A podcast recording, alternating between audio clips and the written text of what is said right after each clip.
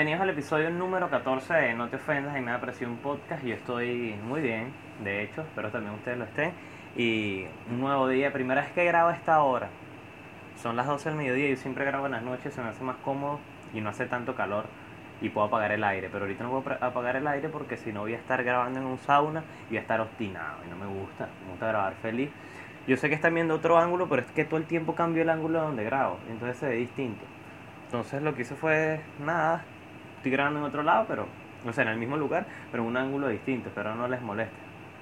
Y me saco si les molesta. Recuerden que si está llegando ahorita el canal, suscríbete, y el canal tiene 370 suscriptores.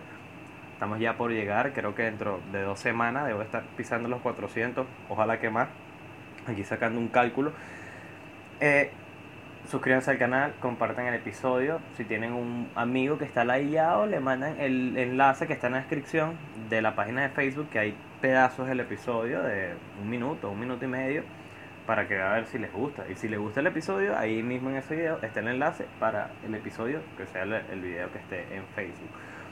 Miren, estoy obstinado. ¿Por qué estoy obstinado? Yo siempre he dicho que tardo que jode grabando un episodio, tardo que, que jode grabando y subiéndolo. Y lo que pasa es que tengo que tener, debo tener mi wifi libre porque una de mis computadoras no me, no me reconoce el wifi cuando está bloqueado. Entonces la, la mayoría del tiempo tengo el wifi desbloqueado. Entonces ayer estaba subiendo las escaleras y veo un carajo fuera de mi casa en una bicicleta. O sea, ese hecho es un sucio. Fuera de, la, fuera de mi casa, así. Con el teléfono.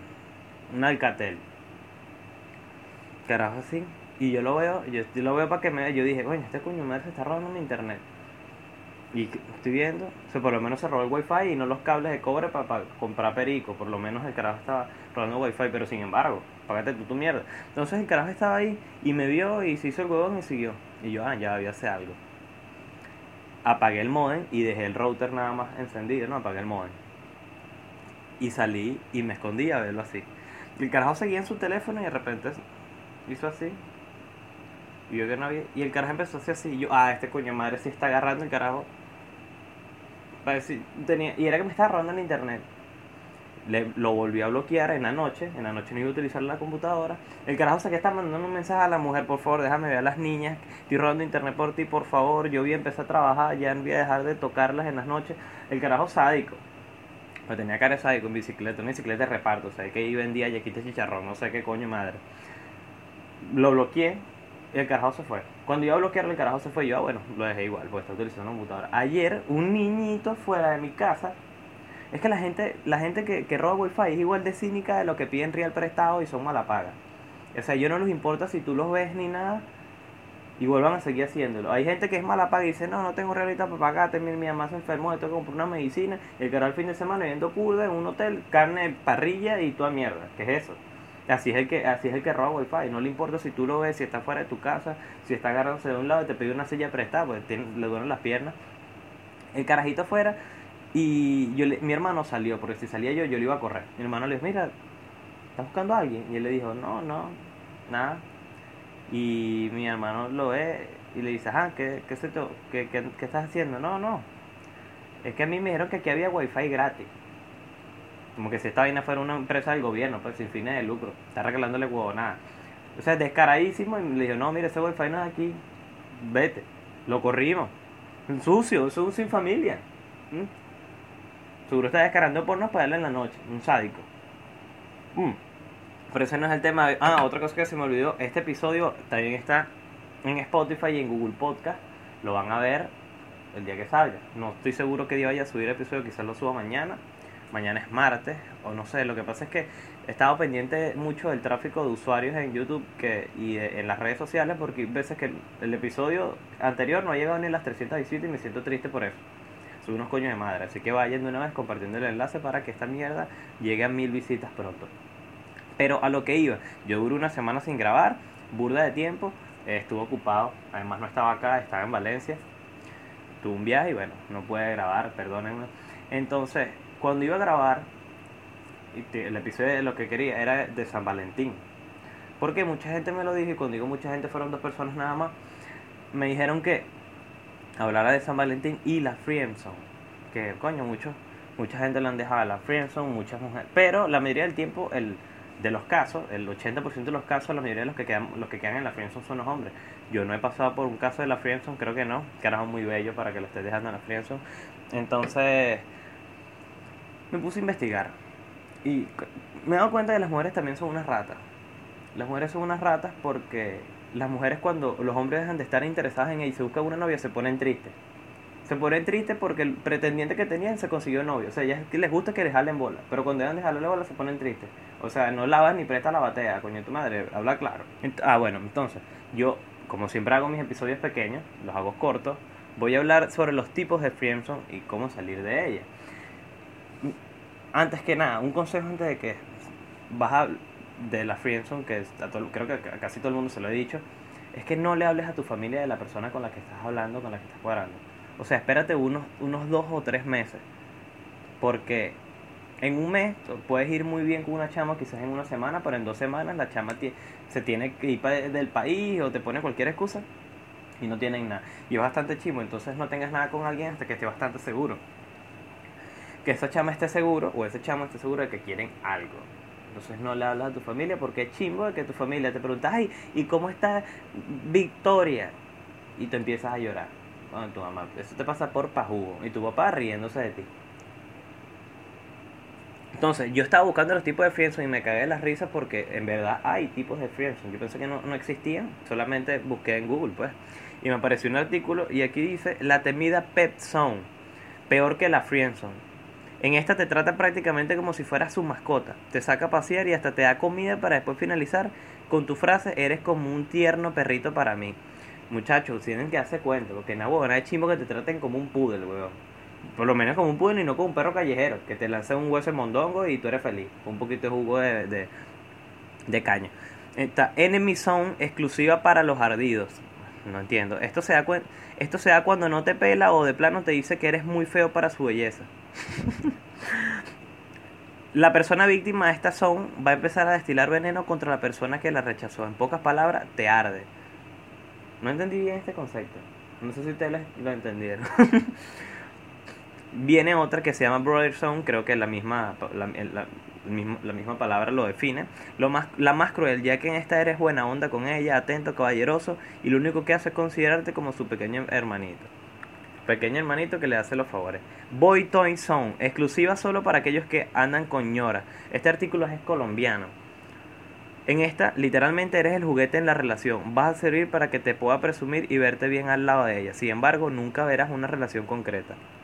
O sea, tú eres como un llavero, pues. Un llavero que, que a la misma vez son destapador, ¿sabes? Eso que están podridos de un lado. Eso es lo que tú eres. Un, nada más que un llavero. Food Body Zone. esto es interesante. En pocas palabras, solo te busca para acollar. Esta zona, pues no está mal. O sea, supongo que es para purgar gato. Y no está nada mal. Estoy siendo amigos con derechos. Y yo no recomiendo los amigos con derechos porque alguien siempre termina enamorado.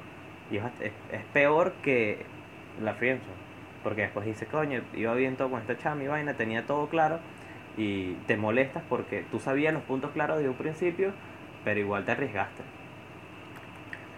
Entonces, y si no puedo estar con una de estas friendzone, ¿cómo puedo salir y evitar entrar de ellas? Entonces, algo que se lo voy a decir a todo el mundo, la friendzone no existe. Esto de todos los que les estoy diciendo no existe. La friendzone nadie te mete ni nada. Tú mismo decides entrar en la friendzone porque tú mismo empiezas como un amigo.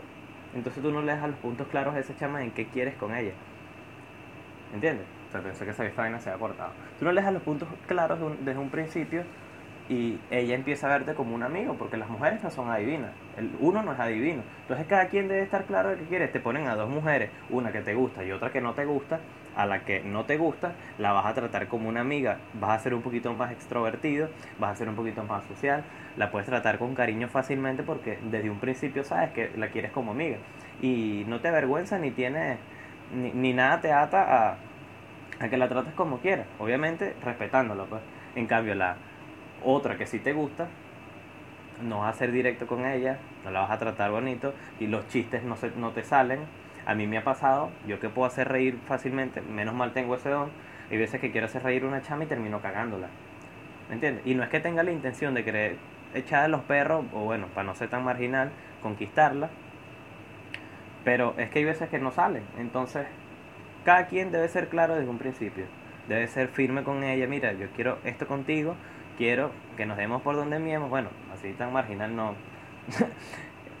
ser un poquito más directo con ella. Si ella no te dice que no, de una vez sal de ahí y ya tienes los puntos claros de un principio. Y si tú sigues ahí es porque eres bien huevón y es porque eres bien masoquista. Porque desde un principio te están diciendo que no quieren nada contigo. Entonces, si tú crees que estás en la friendzone, eh, recuerda que esa persona también la tienen en la friendzone. Quiere algo con un chamo y ese chamo no le para bola a ella. y es bastante complicado porque es como una cadena. Alguien que no quiere nada contigo es porque quiere algo con alguien más y no, y no lo ha logrado. Y como contigo habla, tú sí le entiendes y toda esa paja, simplemente te está utilizando. Y tampoco debe ser de esos carajos que la vas a complacer en todo, la vas a complacer en todo, que le llevas la comida a su casa, que le preparas tal vaina, que le haces. Yo tengo un caso bastante antes de terminar rapidito, un amigo que le ayudó a toda mierda, la chama ir del país. El loco fue Saime y Aerolínea al mismo tiempo.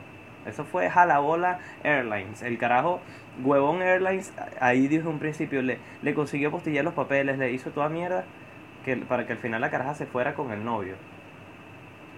Él no sabía que la chama tenía, no, que la chama tenía novio y fue porque fue huevón. A mí me pasó hace poco que una chama quería algo conmigo. No fue hace poco, fue hace mucho, fue como en septiembre, en agosto del año pasado. Y a la chama se me aclaró, mira, tú me gustas tal, tal, tal. Y, yo le dije de una vez, mira, yo no busco nada con nadie, no busco nada contigo, eh, no quiero una relación. Salí de una relación hace poco, entonces no quiero salir de la cárcel y no quiero volver a entrar. Si tú quieres podemos tener otra cosa, pues. Te lo estoy diciendo de una vez. Y no es porque sea un carajo rata y toda esa paja. No es porque yo sea una rata, ni, ni, ni busque aprovecharme de ella. Te estoy diciendo las cosas como son. No me estoy aprovechando de ti.